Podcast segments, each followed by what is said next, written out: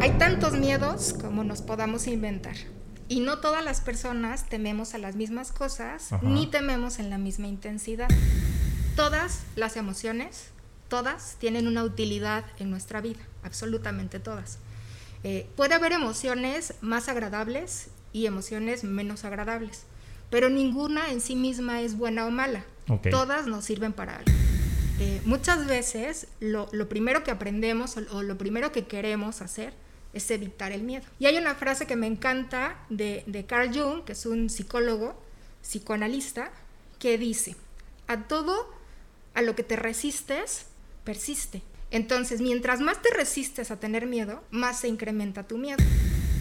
Pero finalmente el miedo es más o menos como, como un sistema de alarma que tenemos y que nos ayuda a tres cosas principales. A sobrevivir, a adaptarnos y a desarrollar nuestro potencial.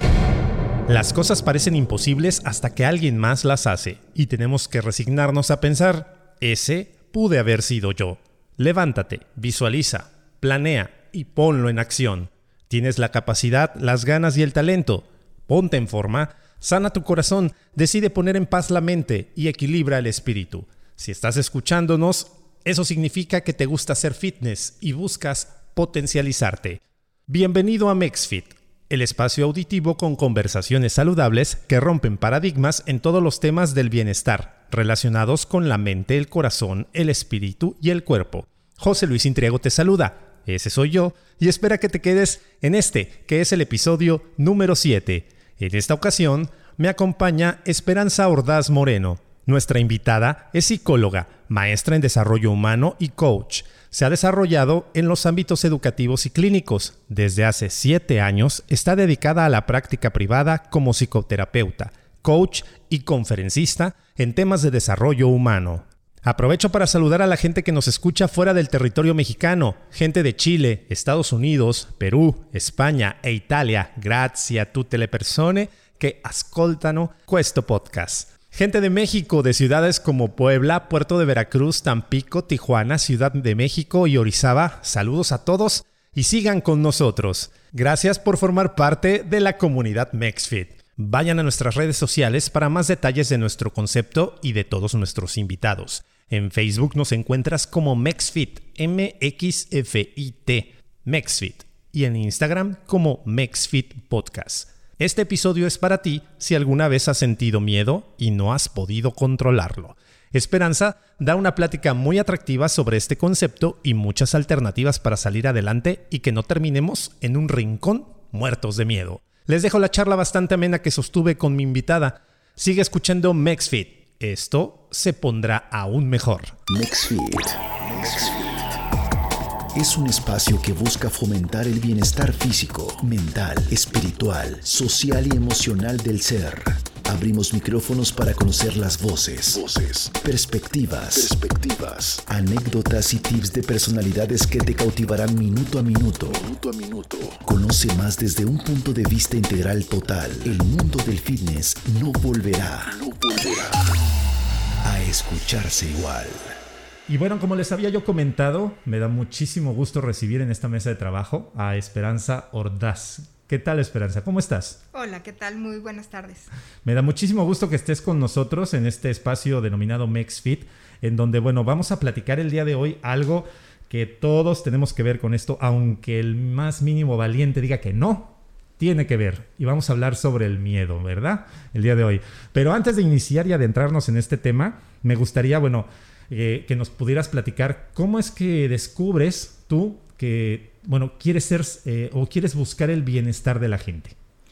Mira, es una pregunta bien bonita la que me haces porque cuando tocó el momento de elegir una carrera profesional, pues eh, revisando diferentes planes de estudios, llegué al, al, plan de estudios de psicología y me di cuenta que muchas de las materias hablaban un poquito de, comprender qué es lo que pasa con el ser humano, ¿no? Y desde ahí como que me quedó el, gusanito, cómo comprender bien algo para entonces poder hacer cambios. Y bueno, en la, carrera obviamente esto se, consolida eh, y de alguna forma el hecho de eh, tener la disposición de revisar qué pasa con nosotros desde dentro, con nuestras emociones, con nuestros pensamientos, tiene un impacto muy fuerte en nuestro bienestar y eso fue lo que me, lo que me enamoró de esta área.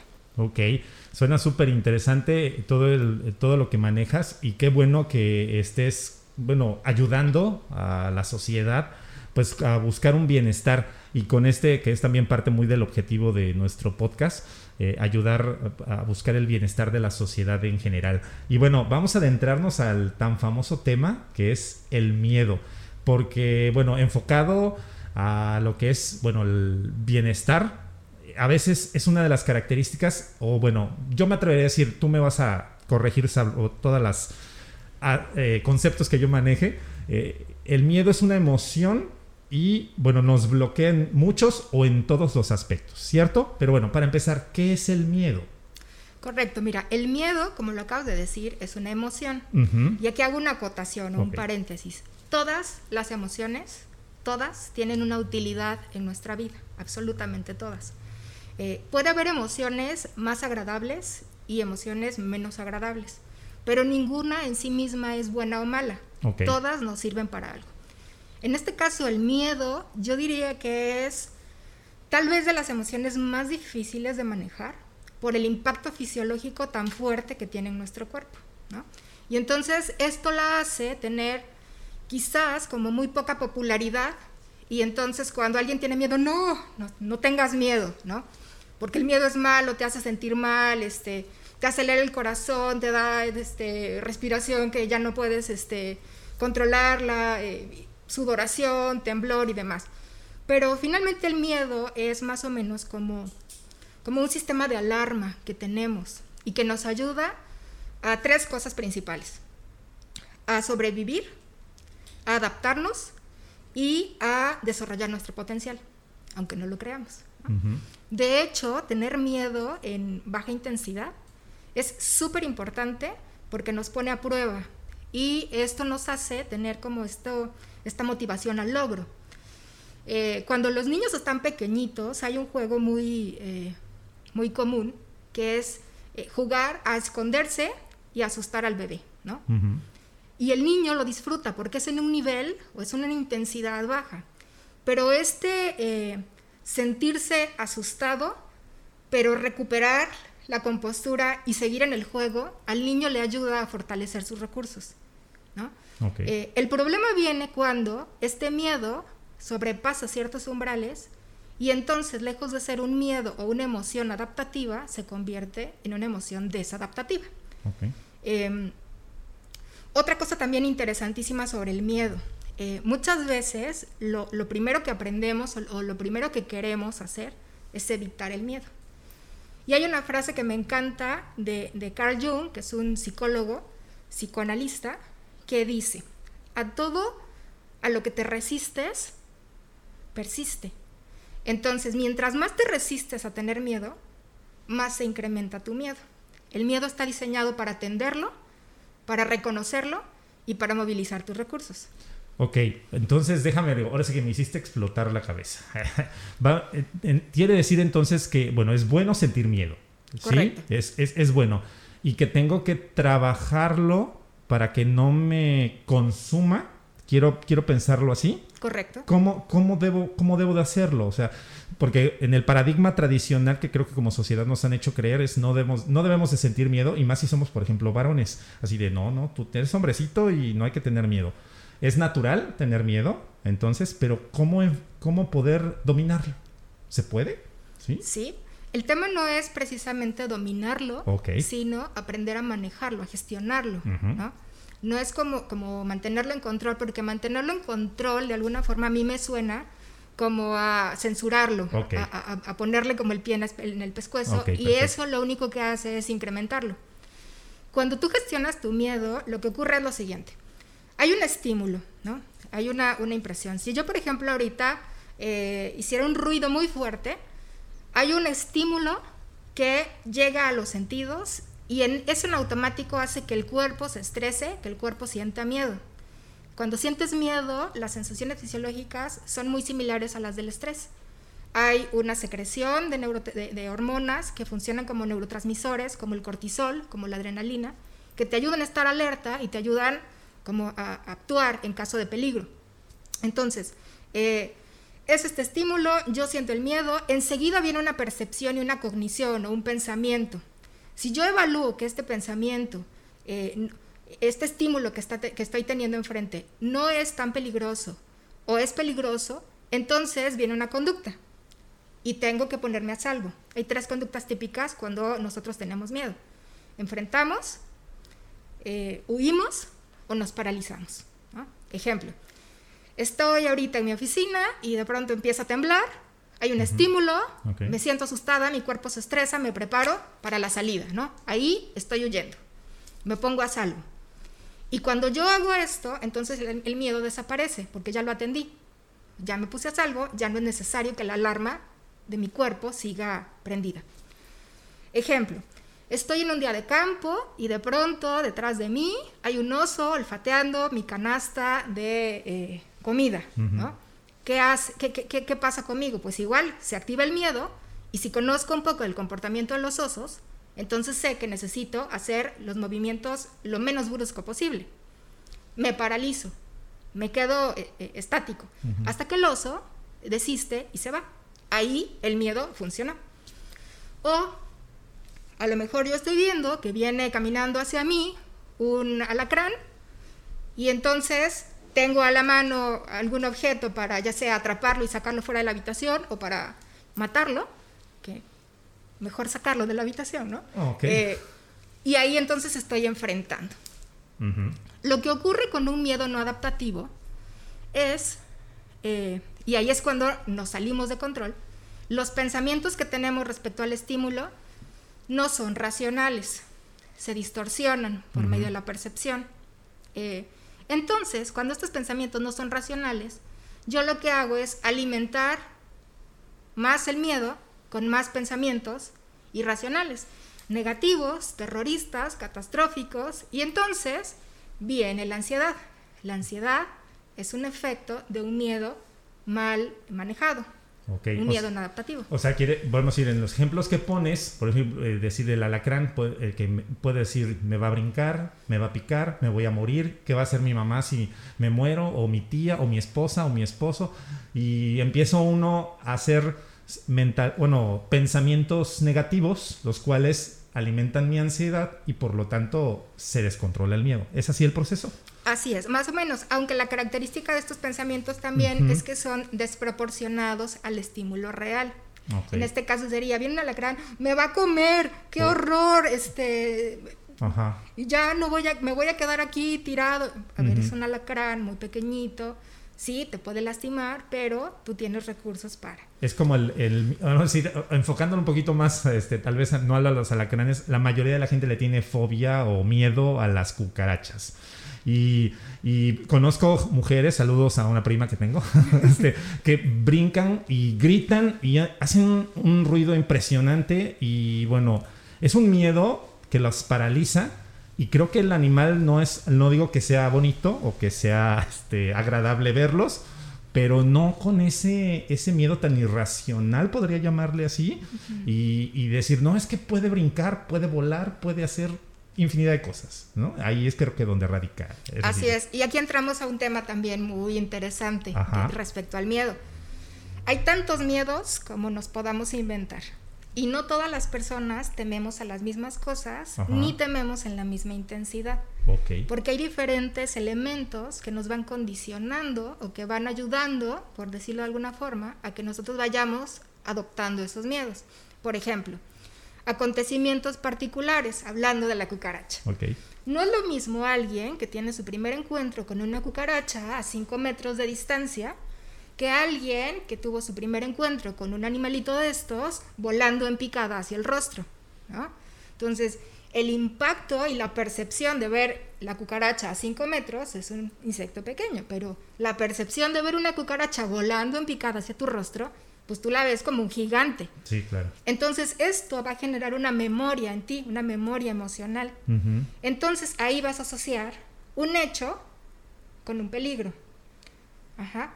Pero aquí lo interesante es que los hechos en sí mismos no son peligrosos, sino más bien la percepción que tenemos de los hechos. Okay. Por eso es que muchas personas temen algunas cosas y otras no. Algunas temen con más intensidad algunas cosas y otras no.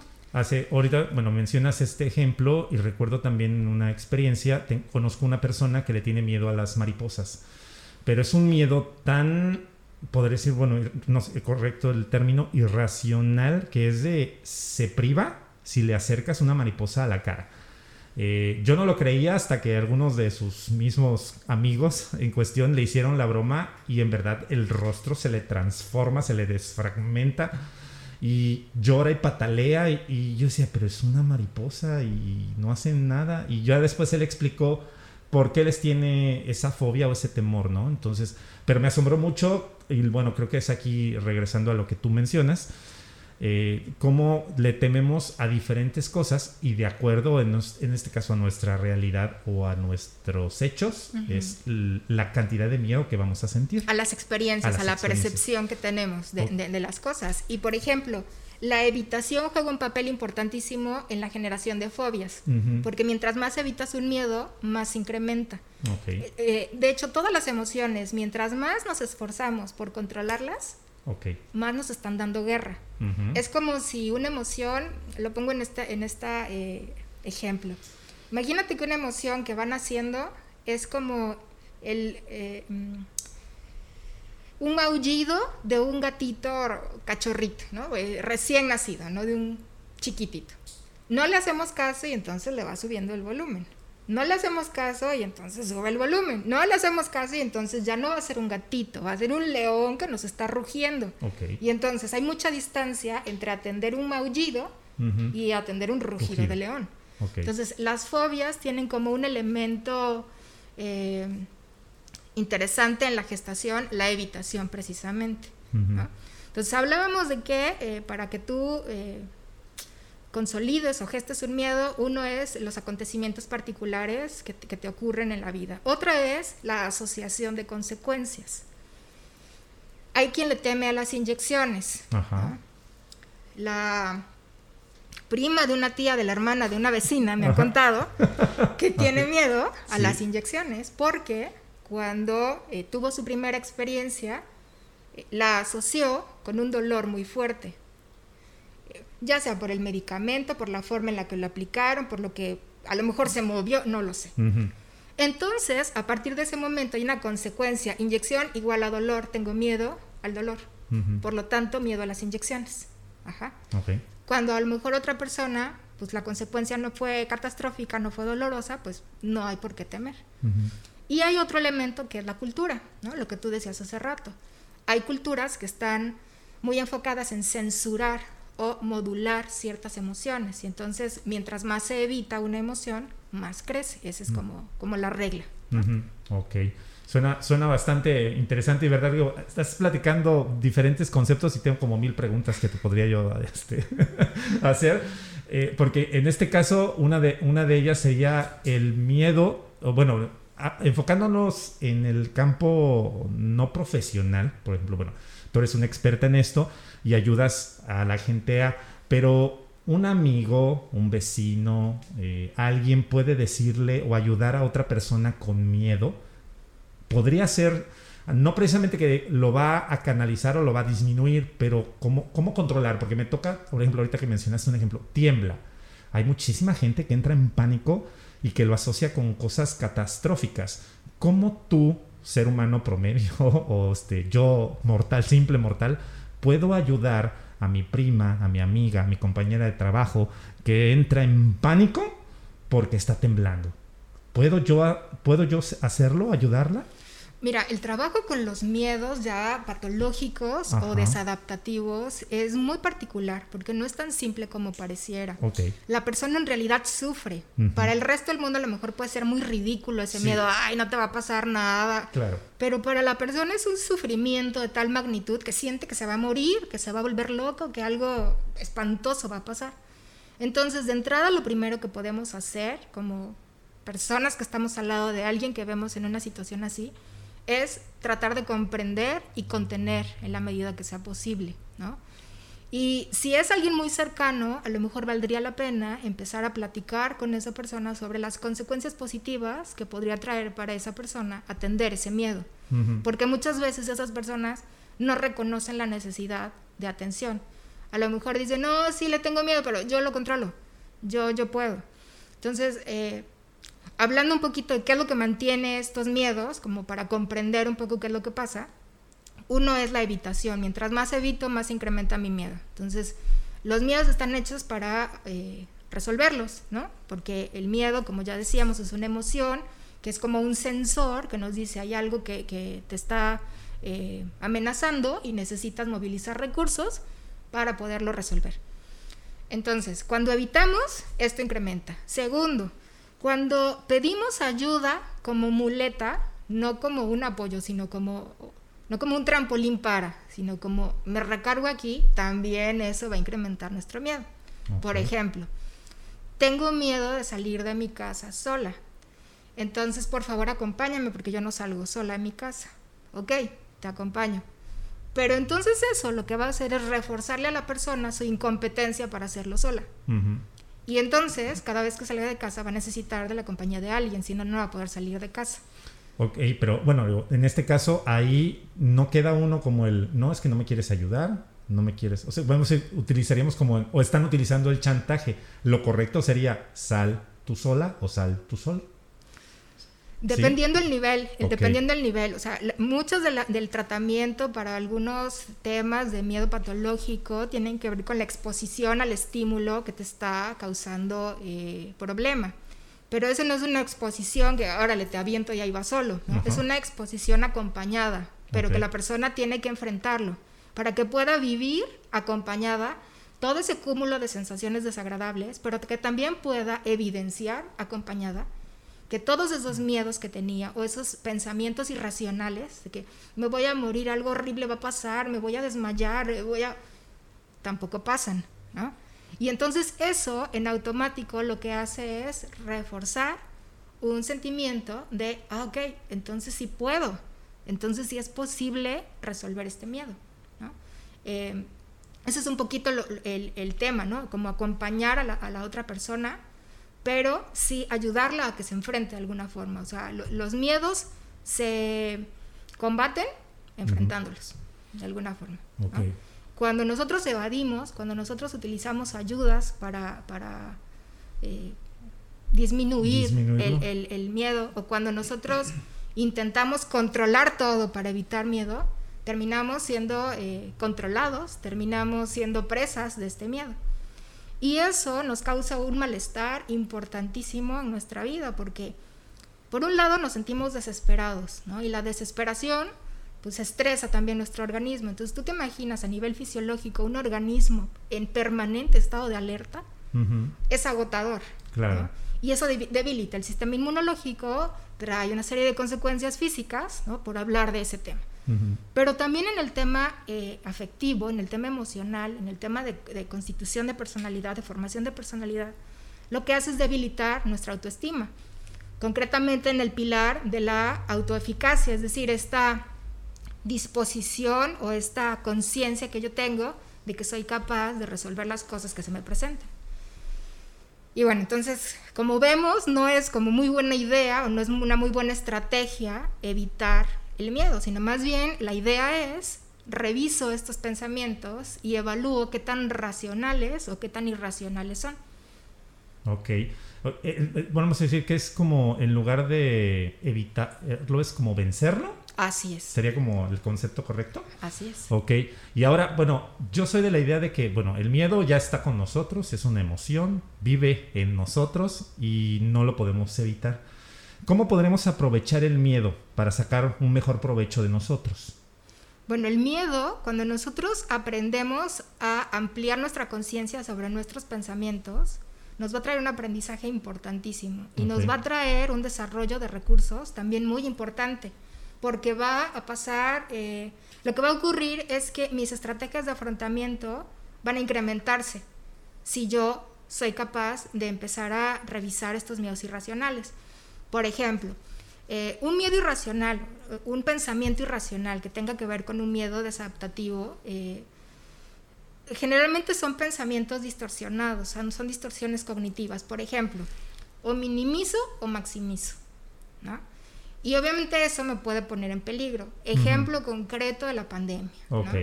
El típico, no, no tengas miedo, no va a pasar nada. Error, ¿no? Mucha gente dice, no, es que, que el miedo no te controle. De acuerdo, que el miedo no te controle, pero no tener miedo es un elemento de peligro para ti, porque sí que hay ciertos elementos que pueden facilitar un contagio. Entonces, si tú reconoces el miedo, la posibilidad de que te contagies existe, pero la probabilidad disminuye cuando gestionas adecuadamente tu miedo. Entonces, por ejemplo, si sí tengo miedo a contagiarme, entonces ¿qué hago? Salgo con cubrebocas, uso gel antibacterial, desinfecto las superficies, no voy a lugares concurridos, tomo mi distancia y como yo ya movilicé mis recursos por medio de conductas, mi miedo desaparece. Y entonces yo ahí aprendo que yo soy más grande que mi miedo, no al revés. Ok. Esa sería como la idea. Ok, entonces estamos hablando de un desarrollo también de conciencia y de conocernos a nosotros, sobre todo en este caso a esos miedos, para aprovecharlos, como te dije, bueno, como te comenté o te pregunté, y en este caso sacarles el mejor aprovechamiento y mm, ahora sí que no dejarnos vencer por, ¿no? Como, como bien mencionas, es sumamente importante eh, hacerlo así. ¿Y cuáles son, eh, tendría yo la duda, digo, cuáles son los miedos más típicos? Porque ahora sí que ahorita hablaste de la pandemia y es muy común decir, bueno, ay, tengo miedo de esto, tengo miedo del otro y miedo de acá.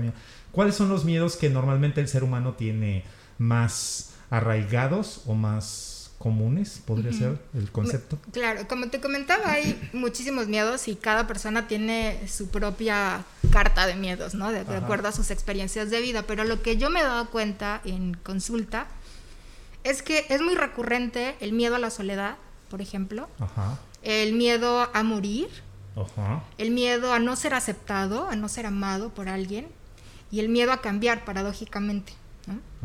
Muchas veces hay mucho miedo a, sí quiero estar bien, pero no quiero dejar de hacer lo que estoy haciendo, porque eso me da, entre comillas, seguridad. Entonces la incertidumbre también causa miedo, pero cuando tú te animas a explorar qué hay allá en ese mundo desconocido, puedes darte cuenta que no es tan malo. Que muchas veces no es tan malo y que el hecho de explorar un mundo de lo posible no implica que acortas el mundo de lo ya conocido. Por lo tanto, ahí podríamos cambiar, bueno, ¿qué me da más miedo? quedarme como estoy o hacer un cambio. Ok, sí, suena, suena, bastante bien. Y mencionas por ahí un concepto también, digo, eh, de la incertidumbre. Eh, por ejemplo, cuando yo tengo dudas, incertidumbres, ahí normalmente hay miedo o es o la duda es miedo o la incertidumbre forma parte de. Ahora sí que es una pregunta. La incertidumbre nos causa miedo porque es algo desconocido. Es, es, es, algo con los que, lo, que nos tenemos que enfrentar, ¿no? ¿Y qué va a pasar? Y entonces ahí la idea es, bueno, veo que es, qué cosas sí están en mi control, que lo único que está en mi control es lo que yo siento y lo que yo pienso, ¿no? ¿Qué cosas no están en mi control?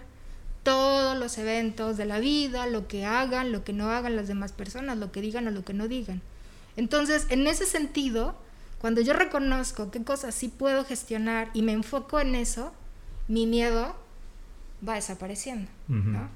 Eh, por ejemplo, igual otra prima de la amiga de una vecina, eh, la primera vez que tomó en sus manos un auto estándar, bueno, o sea, yo estaba que me moría. Déjenme que les platique que cuando yo compré mi auto, yo tenía, pues, que escasas lesiones de, manejo. O sea, yo no sabía manejar, pero yo quería mi coche. Sí, sí. Entonces, cuando fui a la agencia, mi papá me acompañó. Me dice, pues saca tu coche, ya lo compraste. Y yo, no, no, no, sácalo tú. Pues bueno, este, ya lo metemos al, estacionamiento y todo, ok. Y estuvo un par de días mi papá, porque yo no lo compré, no vivía yo con mi familia, no vivía lejos. Entonces, eh, pues ya el par de días que estuvo ahí mi papá conmigo, lo manejó él. Y pues yo decía, sí, yo tengo mi coche, pero yo pensaba, pues el coche es de mi papá, ¿no? Cuando se va mi papá y yo me veo enfrentada a tomar el auto, yo tenía muchísimo miedo porque dije, se me va a pagar, me van a pitar, este, ¿qué voy a hacer? No es horrible, o sea, me daba como, como muchísima eh, aprehensión, ¿no? Como, no sé qué va a ocurrir, ansiedad, ¿no? O sea, era un miedo estos pensamientos irracionales, negativos, catastróficos, me conectaban con la ansiedad. Pero bueno, finalmente, al no tener nadie más que lo manejara, pues tuve que manejarlo. Me subo, o sea, llegué a mi lugar de destino, afortunadamente en una pieza, con la espalda empapada, me quería bajar con el cinturón de seguridad puesto, o sea, tenía las manos y las, y, los, las piernas y los brazos entumidos, pero finalmente el hecho de enfrentarme a un miedo, así con miedo, iba yo alerta, obviamente, que se me apagó el coche, pues sí se me apagó, que es lo único que podía hacer, pues volverlo a prender, ¿no? Y poner mis intermitentes, eso es lo único que estaba en mi control. Si me pitaban, si me decían, este, señora Sonsa no sabe manejar, pues eso estaba fuera de mi control. Entonces, cuando tú reconoces qué cosas sí están en tu poder y lo haces, eso incrementa tu seguridad. Y entonces ese miedo se diluye, pierde intensidad y la siguiente vez que tengo que, tomar el auto, también hay un poco de miedo, pero ya es menos, porque ya supe que la primera vez ya lo asumí. Y así se va, y así se va. Y entonces es una cadenita que, como comentaba al principio, el miedo nos ayuda a fortalecer nuestro desarrollo. Ok, o sea, digo, estrictamente no hay que ver negativamente al miedo. Creo que al, principio mencionabas que no eran, las emociones no eran positivas o negativas, ¿sí? Eh, era, sea, y normalmente estamos eh, muy, eh, muy aferrados a que el miedo es algo negativo, algo malo, y el punto es que así como a lo mejor la alegría o qué otra emoción podría ser este el amor, la sorpresa. Este puedan los podemos utilizar y son positivos no positivas sino son de son agradables. agradables. El miedo tenemos que aprovecharlo como dije para poderlo este eh, sacarle el mayor provecho. Así es, lo mismo que el enojo, que la tristeza, que también son, son emociones no muy agradables. no, es muy agradable sentirse triste, no es muy agradable sentirse enojado, no es muy agradable sentirse con miedo. Pero esas tres emociones son importantes para nuestra vida. O sea, el mensaje que nos da el miedo es protégete, cuídate. Entonces, volviendo un poquito al, al, ejemplo de la pandemia, las personas que por el contrario dicen, bueno, no exagero el miedo, pero lo minimizo, pues corren situaciones de riesgo, o sea, se ponen en situaciones de riesgo. Entonces, tan malo es exagerar algo como minimizarlo. Porque entonces el miedo o la emoción en este caso no cumple su función, no cumple el objetivo. Y la idea es que las emociones, cuando nosotros las movilizamos, nos resulten adaptativas. Ok. Y bueno, en este caso, de acuerdo a lo que es el miedo, eh, si en algún momento, bueno, la gente que nos está escuchando dice, bueno, yo de todas maneras no tengo miedo o no siento miedo o cosas así, ¿cuáles son los efectos de no tratar esta o de no controlar eh, o aprovechar de la mejor manera el miedo? ¿Cuáles serían los efectos negativos en nosotros o en la vida en general? Ok, por exceso de miedo podemos generar trastornos psiquiátricos como ansiedad, como depresión, eh, toda la gama de trastornos de ansiedad, como fobias simples, fobias generalizadas, trastornos obsesivo-compulsivos, ansiedad por enfermedad, antes llamada hipocondriasis, ¿no? Todo eso podemos generarlo. ¿Uno se podría enfermar por miedo? Sí, claro. ¿Sí? Sí. Eh, vamos a decir, perdón que te interrumpa, este, relacionado también con la pandemia. O sea, yo, yo siento tanto miedo de que me pueda yo infectar de coronavirus que me enferme. ¿Sí? ¿Se podría ser de, de tanto miedo que pueda yo sentir ante eso? ¿Sí, sí es viable? Puede ser, a lo mejor no tanto que me contagie propiamente porque siento demasiado miedo, pero un miedo irracional, un miedo no adaptativo, lo que hace es tener un efecto de ansiedad. Y la ansiedad lo que hace es bloquearme. O sea, la ansiedad prolongada bloquea mis recursos. Entonces, al bloquear mis recursos, pierdo esta lucidez para movilizar mis comportamientos y cuidarme. Entonces, precisamente me veo atrapada por mi miedo y es más fácil que mi sistema inmunológico se debilite y por lo tanto que yo pueda contraer una enfermedad con más facilidad que si mi sistema inmunológico está fuerte porque estoy gestionando adecuadamente las emociones. en ese sentido, pues sí, alguien se puede enfermar de miedo, o sea, por esta ansiedad, que muchas veces la ansiedad prolongada deriva en depresión o a veces coexisten las dos, ¿no? Ansiedad y depresión. Es, un, es un efecto cadena, creo, como lo mencionas, ¿no? Una cosa me llevará a la otra y por lo tanto debemos o estamos en la obligación de aprender a gestionar. Gestionar es la palabra. Así es, gestionar, gestionar el miedo. Y lo primero pues es eh, enfocarnos en las emociones, ¿no? Eh, enfocarnos y tratar de identificar el mensaje que tienen. O sea, no, no, no no tratar de evadirlas, sino más bien como te atiendo, te veo, te acepto, te reconozco, ese, es como, la, como el tema. En psicología decimos mucho que la aceptación es el principio de la sanación. Y aceptar no quiere decir estar de acuerdo, no quiere decir resignarse, simplemente quiere decir ya te vi, aquí estás y necesito trabajarte, ¿no? necesito atenderte. Entonces, primero es aceptar. Segundo es aprender a relajarnos, porque, como decía, el impacto fisiológico del miedo es muy fuerte, porque acelera y pone a mil nuestro organismo, entonces necesitamos aprender métodos para relajarnos. Meditación, respiración, ejercicio, de tal manera que nuestro cuerpo logre este equilibrio y entonces nos permita tener mayor lucidez para nuestros pensamientos. Tercero, enfocarnos precisamente en el tipo de pensamientos que estamos teniendo, evaluar qué tan racionales o irracionales son. Muchas veces estas distorsiones cognitivas son, como comentaba, porque minimizo o porque maximizo o porque generalizo, ¿no? Todo está mal, nada está bien, siempre me pasa. Pues ni siempre, ni todo, ni nada, ¿no? Este, son cuestiones particulares. Sí, sí, sí. Y en el sentido que tú ubicas algo particular, pues es más fácil atender una cosa que atender todo, ¿no? Em, otra es replantear, aprender a replantear, ¿no? Aprender a quitarle como el tono evaluativo a las cosas. Muchas veces decimos, es que esto es horrible no necesariamente es horrible, a ver, describe lo que está pasando. Es que el chico que me gusta está pasando enfrente de mí y no me habla y es horrible. Pues, pues no, no es horrible, simplemente está pasando enfrente de ti y no te habla. ¿Por qué? No sabemos. Pero quítale como el, término de horrible, describe mejor qué es lo que pasa y entonces el pensamiento es más neutro y te ayuda a buscar alternativas. Eso sería como, como el kit básico, lo mejor, para, para empezar a trabajar y para empezar a gestionar el miedo. Desde luego, si nosotros identificamos que el nivel de malestar, el nivel de disfuncionalidad que tenemos por estos miedos es importante, lo correcto es buscar un especialista, ¿no? A lo mejor hay ciertos niveles que podemos trabajar nosotros con lecturas, con ejercicios, este, a lo mejor platicándolos, pero hay otro tipo de miedos que sí necesitan un acompañamiento profesional, precisamente por lo complicado que puede ser eh, empezar a desenmarañar todos los mecanismos que, se activan en el miedo.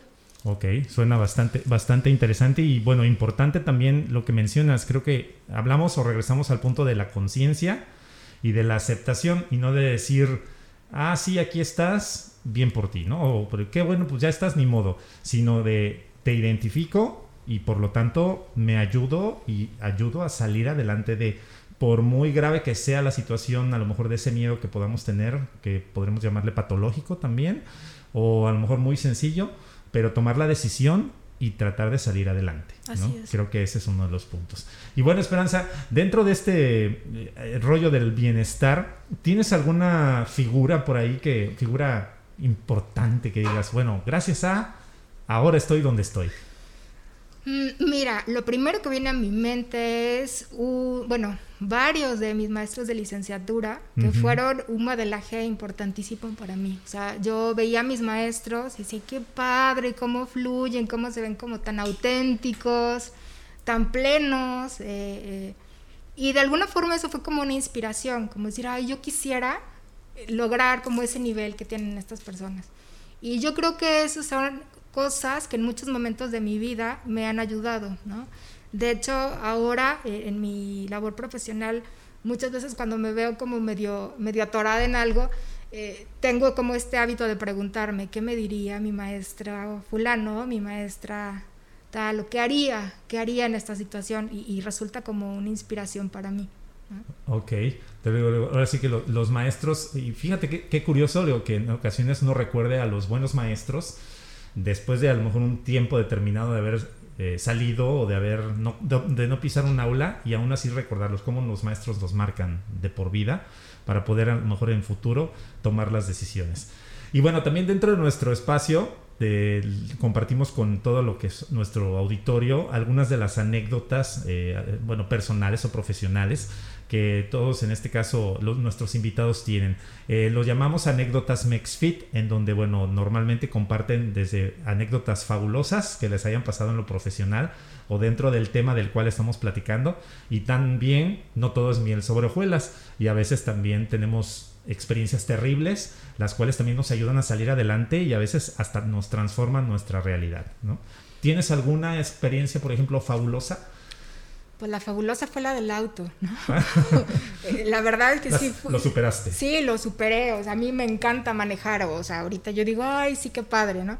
Pero en su momento sí fue como, como mucho temor a eh, que se me apagara el auto, a que no pudiera, a que me pitaran, a que tal, ¿no? Entonces, eh, sí, las primeras veces era, era complicado porque precisamente por este miedo a veces iba en vías de, de alta velocidad en segunda, ¿no? Claro que ya te imaginarás toda la de la de Se iban acordando comentarios. Sí, sí, sí, pero pero de alguna forma el hecho de enfrentarlo fue algo muy importante para mí, o sea, conforme lo iba yo asumiendo cada día, iba siendo menos fuerte el miedo y entonces me iba apropiando más de mis recursos. Eh, en este sentido, como una acotación aquí, no comentar, eh, el miedo tiene una íntima relación con el nivel de afrontamiento que creemos tener. Si nosotros creemos que somos capaces de resolver algo, nuestro miedo no va a ser tan fuerte como si nosotros nos sentimos incapaces. Y únicamente podemos fortalecer nuestra eh, capacidad o nuestra conciencia cuando nosotros vamos librando batallas o vamos cumpliendo metas. Precisamente por eso es tan importante eh, eh, enfrentarlo, ¿no? no evitarlo. Ok, entonces, sí, o sea, literalmente tenemos que afrontarlo. No podemos huir de él. Correcto. Sí, ok, muy bien. ¿Y alguna experiencia también, por ejemplo, importante, la cual te haya dicho, te cambió la manera de ver la vida gracias al miedo? Uy, sí, un robo un robo que, tuve en, mi casa. Eh, pues antes yo era como muy, eh, pues sí, consciente de la seguridad, hay que cerrar eh, bien la casa y todo, pero a raíz de que se metieron, sí quedé como con una huellita ahí, como, como, como una impronta, como una marca ahí, porque eh, ahora sí soy como, reviso dos y tres veces, ¿no? Antes de cerrar y antes de abrir y antes de, o sea, sí me quedó como, como la marca porque sí fue un impacto fuerte. Obviamente atentó contra mi seguridad, atentó con, contra mi, mi, protección, ¿no? contra mi sensación de, de, resguardo, ¿no? Y, pues sí, fue, fue importante. Ok. Y bueno, digo, una, una experiencia terrible. Ahora sí que, no, compartiendo que no todo es miel sobre hojuelas. Pues mira, si la viví en este momento no la recuerdo, pero eh, creo que la más fuerte que yo he sentido ha sido la de robo. Eh, porque sí, incluso yo recuerdo ese evento, que bueno, ya después de que pasó todo el rollo, ya sabes, todo el, procedimiento de levantar demanda y tal, em, esa noche me desperté con una crisis de, angustia impresionante, precisamente como por el impacto emocional que, que sentí. Entonces yo creo que eso sí marcó como, como un tema ahí en mi vida. Ahora sí que fue, algo difícil y que te costó, vamos, un trabajo arduo el poderlo hacer. Así es. Y bueno, mencionas también eh, dentro de lo que es esta plática que hemos tenido, eh, que ahora sí que traigo así, digo, tengo tantas cosas que preguntarle, digo, creo que vamos a hacer una segunda parte hablando del miedo. ok, perfecto. Digo, en este caso eh, por ejemplo, dices y mencionas que todos tenemos miedos de diferentes situaciones. ¿Cómo, ah, ¿Existe alguna manera de que yo, José Luis Intriego, pueda detectar mi miedo más profundo y pueda yo decir, es este y lo voy a trabajar? Preguntándote qué es lo que más evito. Ok. Y cuando tú identifiques qué es lo que más evito, ahí hay un miedo. Ok. O sea, es, así tal cual. Todo lo que yo pueda evitar en la vida, es miedo. Lo que conscientemente tú evitas. O sea, lo que dices, no, esto no. con, esto, con esto no puedo. Eh, si, me es posible, evito. Cuando tú reconoces esta parte, entonces quiere decir que ahí hay un tema que puedes revisar y que puedes trabajar. ¿no? Lo evito. Preguntarte, ¿y para qué lo evito? ¿Y qué pasaría si lo enfrento? ¿Y qué me aportaría si lo hago? ¿O qué perdería si lo hago? Y entonces cuando tú revisas esto y si tus respuestas te das cuenta, pues no es como muy razonable, no, razonable esto, como no es muy apegado a la realidad, pues ahí puede haber un tema, ¿no?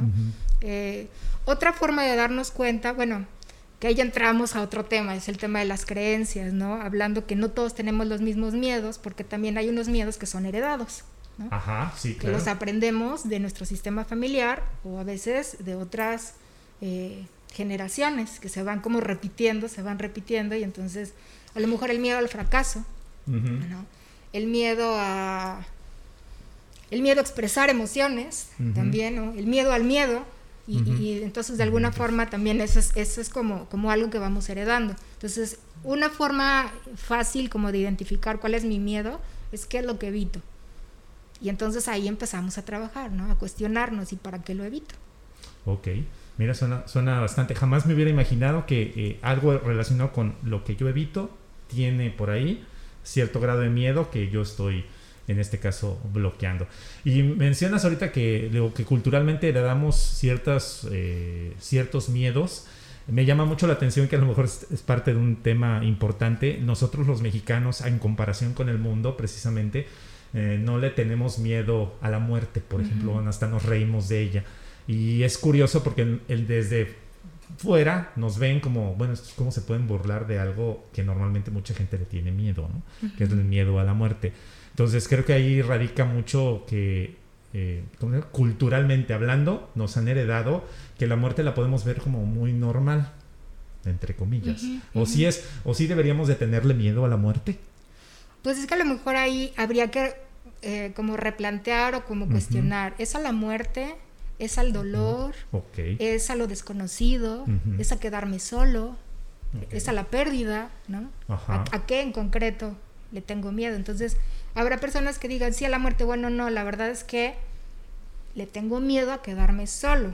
Le tengo miedo a que mis seres queridos no estén conmigo. Que eso es pues otra cosa, o sea, porque también eh, desde la religión, desde eh, el punto de vista espiritual, podemos tener muchos recursos para poder asumir o para poder gestionar este miedo a la muerte, ¿no? También pudiera ser. Entonces, una, una buena idea es preguntarnos, ¿no? ¿Es, es real? que le tengo miedo a esto o hay un miedo detrás de esto, que lo plasmo como, como en este caso, no como miedo a la muerte, pero en realidad a lo mejor es miedo a sufrir. Ok. Mira que eh, eh, ahorita que lo mencionas, eh, es más, se está, se está poniendo un poco más complejo el asunto de decir que a lo mejor le tengo miedo a esto, pero no es precisamente esto, sino que hay algo más profundo, lo cual me está haciendo confundir que probablemente le tenga miedo a la muerte, pero no, es va unado a una historia personal o a una realidad. Es, Así es. es, de suma importancia.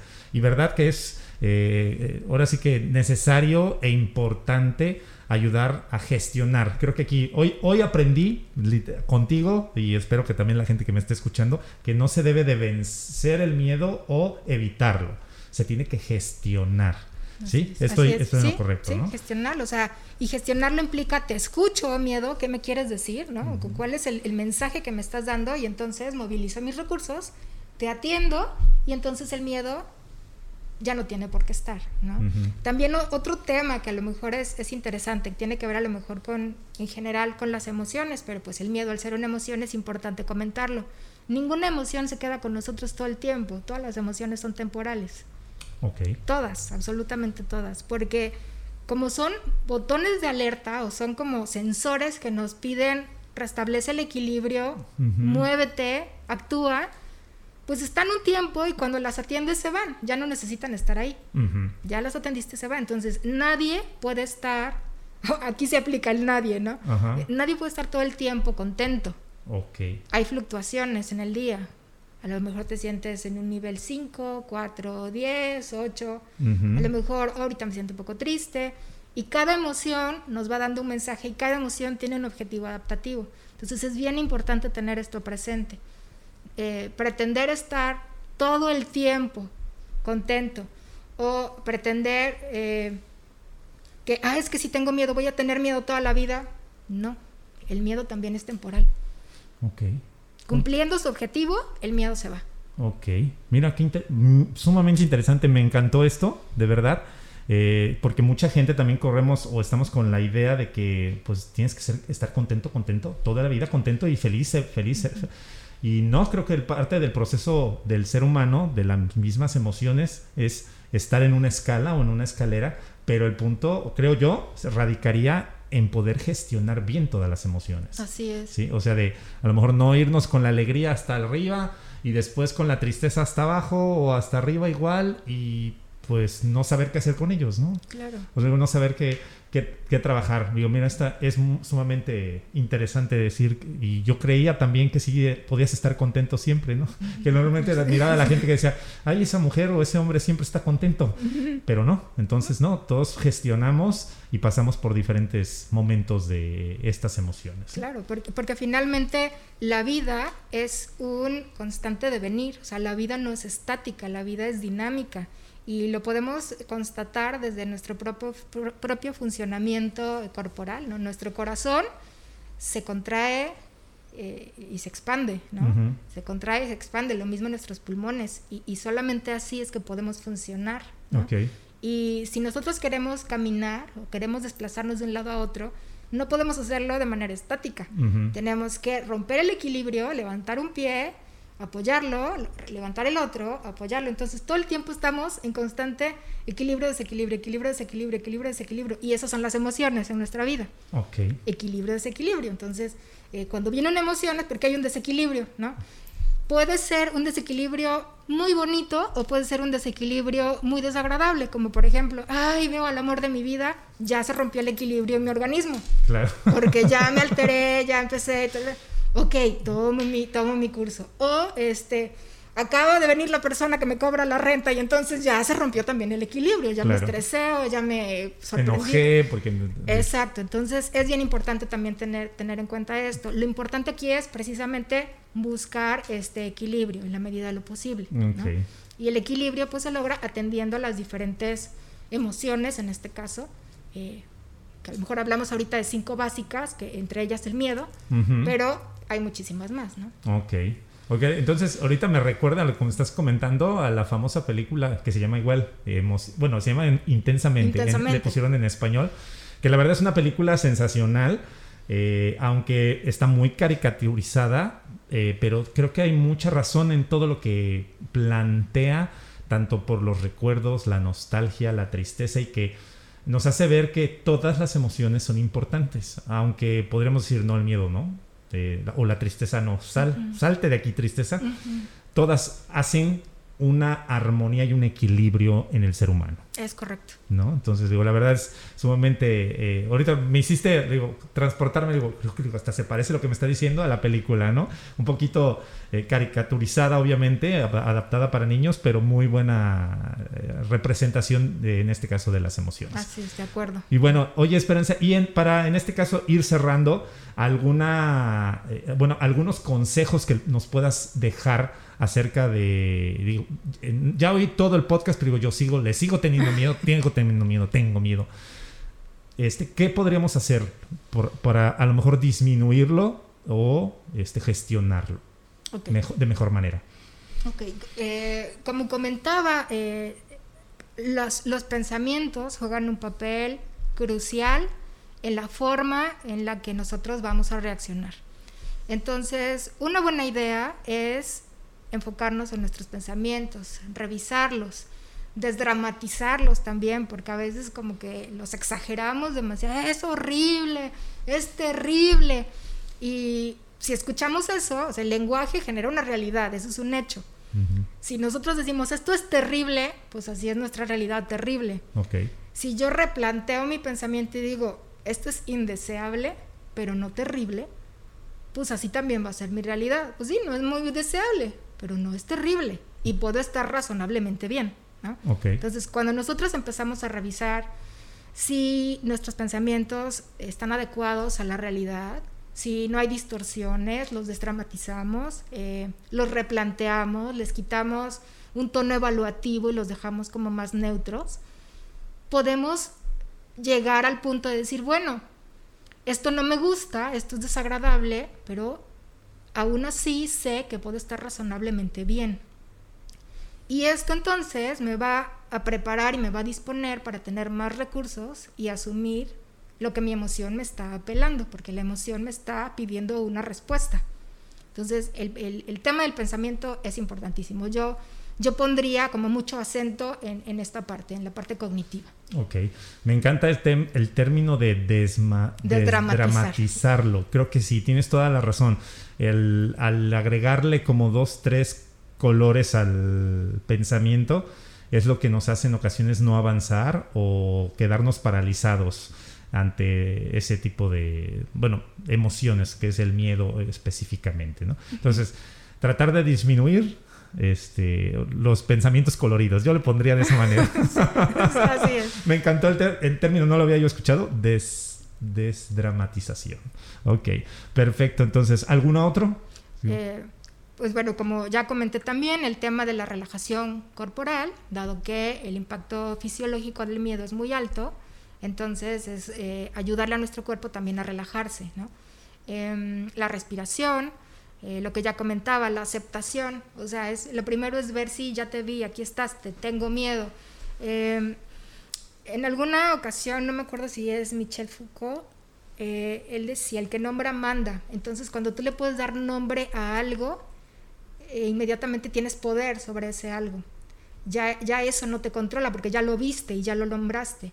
Entonces, el hecho de reconocerte y a lo mejor decir, sí tengo miedo de esto, en ese instante, como tú ya viste el miedo y ya lo nombraste, el miedo tiende a bajarle una rayita. Porque ya lo viste, ya validaste la emoción, entonces ya no necesita brincar, brincar tanto para que la veas. Entonces, eh, pues vuelvo un poco a, lo mismo, ¿no? La aceptación, la respiración, el trabajo con, con la cognición, otra cosa que también puede funcionar, si te das cuenta que tus miedos son irracionales, pero tienes mucha dificultad para cambiar los pensamientos en otra tónica, a lo mejor quitarles lo negativo, puedes intentar distraerte, hacer otra cosa, hacer algo diferente como para bajarle la intensidad y que entonces puedas volver y entonces ahora sí atenderlo adecuadamente. Ok, bueno, pues me parece sumamente interesante todo lo que mencionas acerca de, del miedo. Quedan todavía hasta muchas preguntas. Te podría hacer otras preguntas que se me van ocurriendo aquí en la cabeza, pero nos, tendremos que extender como tres capítulos más. Sí, es un tema muy amplio en realidad. Sí, sí totalmente. Y es, específicamente a ciertas situaciones, como digo, bueno, ahorita digo, no me voy a quedar con la duda. y antes de cerrar, este, ¿por qué existe ese miedo? Eh, ahora sí que ese, ese miedo irracional, por ejemplo, conozco mucha gente que lo tiene, a los payasos, por ejemplo. ¿Por qué?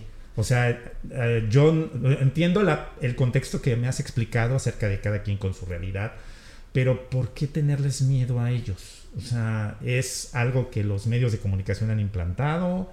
¿Es algo que el humano tiene que ver con una, algo inconsciente? ¿O por qué crees que...? Mira, pues puede haber tantas explicaciones como personas que, tienen miedo a, los payasos. O sea, cada, cada caso es muy particular, pero en general, como, como comentábamos, tiene que ver mucho con mi experiencia personal, tiene que ver mucho con la asociación que hago de los hechos y las consecuencias que hubo. Em, tiene que ver también con la percepción que yo tengo, ¿no? E, es, un hecho que eh, no son las circunstancias, como ya lo decían los antiguos filósofos, no son las circunstancias en sí mismas, las que nos afectan, sino la interpretación que hacemos de esas circunstancias, las que nos modifican. Entonces alguien pudo haber percibido un payaso como algo espantoso por, la percepción que tenía en ese momento. A lo mejor estaba oscuro, a lo mejor se pintó muy feo, a lo mejor estaba en otro momento, no lo sé. Entonces, eh, pero el tema es que cada persona tiene experiencias muy concretas y, que asocia consecuencias. Entonces, eh, pues pueden ser algunas de las explicaciones, pero desde luego que cada caso es particular, ¿no? Y creo que, bueno, ah, de acuerdo a esta pregunta, yo podría resumir o en este caso concluir que tendríamos que empatizar también con la gente a la cual, bueno, podría llegar a tener un miedo irracional o un miedo a lo que sea, porque no sabemos tampoco ni su historia, ni su realidad, ni qué, fue lo que vivió. Y antes a lo mejor de generar algún tipo de comentario, burla, eh, risa o chiste, eh, poder a lo mejor empatizar y a lo mejor hasta ayudar, que creo que era una parte de una de las preguntas que yo te decía, luego yo simple mortal lo puedo ayudar, pero creo que aquí yo podría concluir de esa manera, eh, donde, bueno, tendremos que empatizar, porque digo, el miedo de los payasos, digo, ¿por qué es? Tú dices, no, pues es que pueden existir muchos factores, por lo tanto creo que no cabe, o yo te podría decir, digo, no, pues es que le tienen un montón de miedo, están loquitos, no, entonces hay que empatizar y ayudar de la mejor manera a poder canalizar y a gestionar ese miedo antes de podernos como burlar o hacer bullying, como se le dice. Así es. Lo peor que podemos hacer es hacer juicios sobre lo que la otra persona está sintiendo, porque nosotros no sabemos, no tenemos un punto de referencia para saber si lo que está sintiendo es o no eh, como lo está diciendo. Entonces, lo primero es aceptar a la persona, sí, o sea, yo no comparto tu miedo, yo no lo veo así, pero sé que para ti puede ser un momento de sufrimiento muy intenso y aquí estoy, ¿no? Te escucho, te contengo y bueno, si está en mis posibilidades, puedo ayudarte como a buscar alternativas, ¿no? como a buscar cuestionar estos pensamientos, eh, a ver, ¿y, qué pasaría si? ¿Y qué es lo peor que puede ocurrir? Y tal, ¿no? Entonces, eh, eso también puede ayudar a la persona como abrir la conciencia y decir, bueno, pues sí es cierto, a lo mejor mi peor, o sea, lo que estoy evitando es precisamente a lo que me estoy condenando, ¿no? Porque a veces pasa también, y no hago esto porque quiero evitar, ¿no? A lo mejor el, el tema, ¿no? No quiero tener una relación de pareja porque tengo miedo a que me abandonen, pero yo me estoy condenando a la soledad porque no tengo la disposición para y entonces me limito de muchas situaciones y me limito a mi desarrollo en diferentes áreas de vida. Ok, genial. Muchísimas gracias Esperanza por este, por este espacio y por eh, llevarnos y conocer un poquito más del miedo y ahora sí que a mí de manera personal, bueno, a poder utilizar dos, tres conceptos que creía, bueno, los manejaba mal y ahora, bueno, este, serán mejor utilizados. Muchísimas gracias.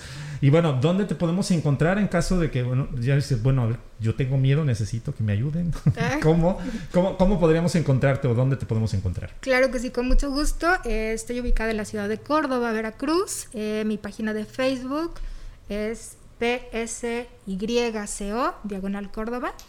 Eh, y pues bueno, ahí están teléfonos, eh, correo electrónico y con mucho gusto en lo que podamos ayudar, con todo, con todo placer. Ok, pero además de, bueno, del miedo, ¿tienes algunas otras tipos de eh, que, especialidades que, o, tratamientos o comportamientos o emociones que, trates? Sí, aquí en el consultorio de psicología y coaching tenemos servicio de psicoterapia individual, acompañamiento en coaching individual, evaluaciones vocacionales para los que están pensando en elegir carrera y, no saben cómo, por qué opción decidirse, pues también aquí la pueden encontrar. Ok, perfecto. Bueno, pues ya lo saben. Eh, ¿Nos repites tu página de Facebook? Eh, psico, pero con Y es P-S-Y-C-O. Ok. Diagonal Córdoba. Ok, así la pueden encontrar en Facebook y la verdad, bueno, van a poder en este caso aprender eh, a desarrollar. A ver si después también la voy a invitar aquí, la voy a comprometer a el aire para hablar de coaching, que también es un concepto muy bueno, que en ocasiones eh, se ha puesto como muy de moda, pero realmente es una situación que desde hace muchos años la traemos y vale la pena también platicar acerca de eso. Claro que, sí. Bueno, Esperanza, muchísimas gracias por aceptar la invitación a estar en este episodio de MexFit. Y a todos ustedes que me escuchan, eh, también eh, muchas, muchas gracias por estar cada jueves con nosotros eh, aprendiendo y bueno, tratando de resolver diversas dudas acerca del bienestar y del mundo del fitness, porque no nada más el ser fitness tiene que ver con el cuerpo bonito, sino también tenemos una, ahora sí que una salud mental, espiritual y también del corazón. Gracias a todos. También estamos en nuestras redes sociales. Estamos en Instagram como MexFit Podcast. Ahí nos pueden encontrar. O también como eh, Facebook. En Facebook estamos como MexFit. Ahí, bueno, van a poder conocer también quiénes son nuestros invitados, algunas ideas importantes que compartieron durante nuestros episodios y, bueno, todas las noticias relacionadas con el bienestar, ahí las van a poder encontrar. Nos escuchamos la próxima semana. Yo soy José Luis Intriago y esto es MexFit. Hasta la próxima. MexFit. Gracias por llegar hasta el final de este episodio de MexFit Recuerda cada jueves una perspectiva integral del mundo del fitness. Hasta la próxima.